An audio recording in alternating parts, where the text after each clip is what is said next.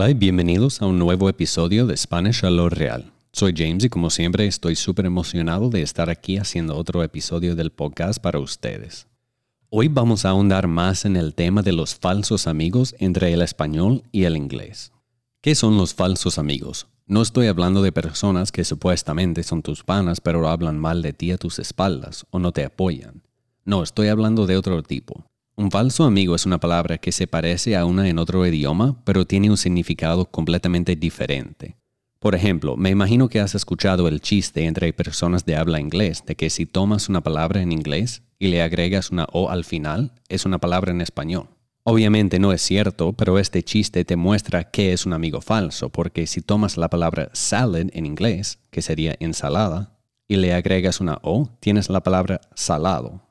Estas dos palabras, salad y salado, suenan muy parecidas, pero no tienen nada, nada, nada en común, porque salado significa salty. Por cierto, si no has escuchado el primer episodio que hice sobre los falsos amigos, recomiendo que lo escuches también después de este episodio. Voy a dejar el enlace en la descripción. Comencemos con la pareja to realize y realizar. En este caso, estos dos verbos suenan igualitos, pero sus significados no podrían ser más diferentes. Si hablas inglés y quieres decir to realize en español, el verbo que buscas es darse cuenta y no el verbo realizar. Por ejemplo, originalmente le dije que podía ir a su fiesta, pero me di cuenta de que tengo que trabajar ese día. Y el verbo realizar significa llevar a cabo.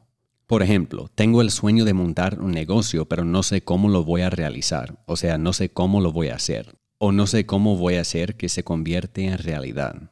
Algo que puedes hacer para no olvidar esto es pensar que el verbo realizar significa como tomar una idea y hacerla real. Pasemos a otro par de falsos amigos, las palabras excited y excitado. En inglés la palabra excited es una palabra que se usa con mucha frecuencia. Muestra entusiasmo o anticipación. Sin embargo, en español excitado se refiere a estar sexualmente estimulado, para así decirlo. Como ves, estas palabras son importantes de no confundir. Si quieres decir que estás excited en español, quieres usar la palabra emocionado. Por ejemplo, estoy emocionado por ver la nueva película de Indiana Jones o estoy emocionado por verte mañana. Porque si le dices a una amiga o un amigo estoy excitado por verte esta noche, va a pensar que estás siendo sexual quizás y puede causar incomodidad. O quién sabe, tal vez su respuesta te sorprende y por accidente llevas tu relación con esa persona a otro nivel. Avancemos a las palabras to resume en inglés y resumir en español. El verbo to resume en inglés significa seguir, retomar o continuar una actividad o proceso que se había detenido previamente. Y el verbo resumir en español tiene un significado muy diferente. Significa condensar o abreviar información extensa para presentarla de manera más breve. O sea, tomar un contenido largo y reducirlo a sus aspectos esenciales. Su traducción al inglés es to summarize. Por ejemplo, si me envías un texto muy largo con mucho detalle y no quiero leerlo todo, solo quiero la información importante, te puedo pedir que resumas el contexto y que me lo reenvíes. Y si solías tomar clases de español pero ya no lo haces, pero quieres volver a tomarlas, puedes decir que quieres retomar las clases de español. Decir que quieres resumir las clases de español no tiene ningún sentido. Bueno, sí tiene sentido, pero significa algo completamente diferente. Ahora tenemos las palabras pan en inglés y pan en español. Estas suenan y se escriben exactamente lo mismo. Tienen que significar lo mismo, ¿no? Lo siento, pero no. En inglés, a pan es el recipiente de metal que usamos para cocinar cosas como huevos o carne o para hacer panqueques. Su traducción al español es el sartén. Y pan en español es ese alimento riquísimo hecho de harina, agua, sal y levadura, cocido al horno, que usamos para hacer un sándwich o a veces lo untamos de jalea o mantequilla. Y su traducción al inglés es bread. El quinto ejemplo de amigos falsos son code, y codo.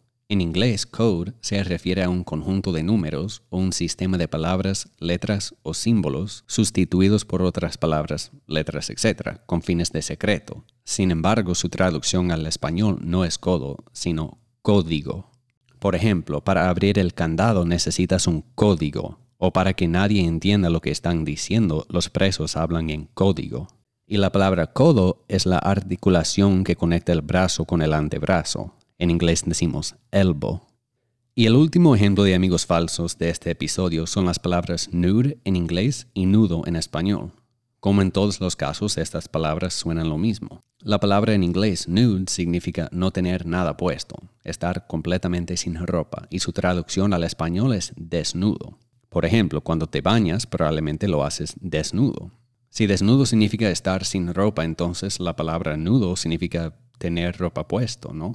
No, no, no. La palabra nudo no tiene nada que ver con la ropa. Significa not en inglés. K-N-O-T y es una intersección o entrelazado de una o varias piezas de material flexible, como cuerdas o hilos, que se forma para asegurar, unir o fijar objetos. Por ejemplo, si tienes dos cuerdas pero necesitas una larga, puedes juntarlas con un nudo para que sea una sola cuerda. Y con esto concluimos el episodio de hoy. Para mí es muy divertido hablar de los falsos amigos porque hay tantas palabras que se parecen y que significan lo mismo en ambos idiomas y tendemos a aprender y hablar de ellas. Pero no suelo escuchar mucho sobre las palabras que suenan lo mismo pero que tienen significados diferentes y yo creo que este tipo de palabra es aún más importante de aprender para evitar confusión. Y es chistoso porque a medida que los aprendemos por experiencia, acumulamos anécdotas que nos ayudan a recordarlos y que son divertidos de contar. Espero que les haya gustado el episodio y como siempre les invito a seguir el podcast y seguirme en Instagram también, arroba donde comparto más contenido para ustedes y donde publico todos los updates del podcast. Hasta la próxima.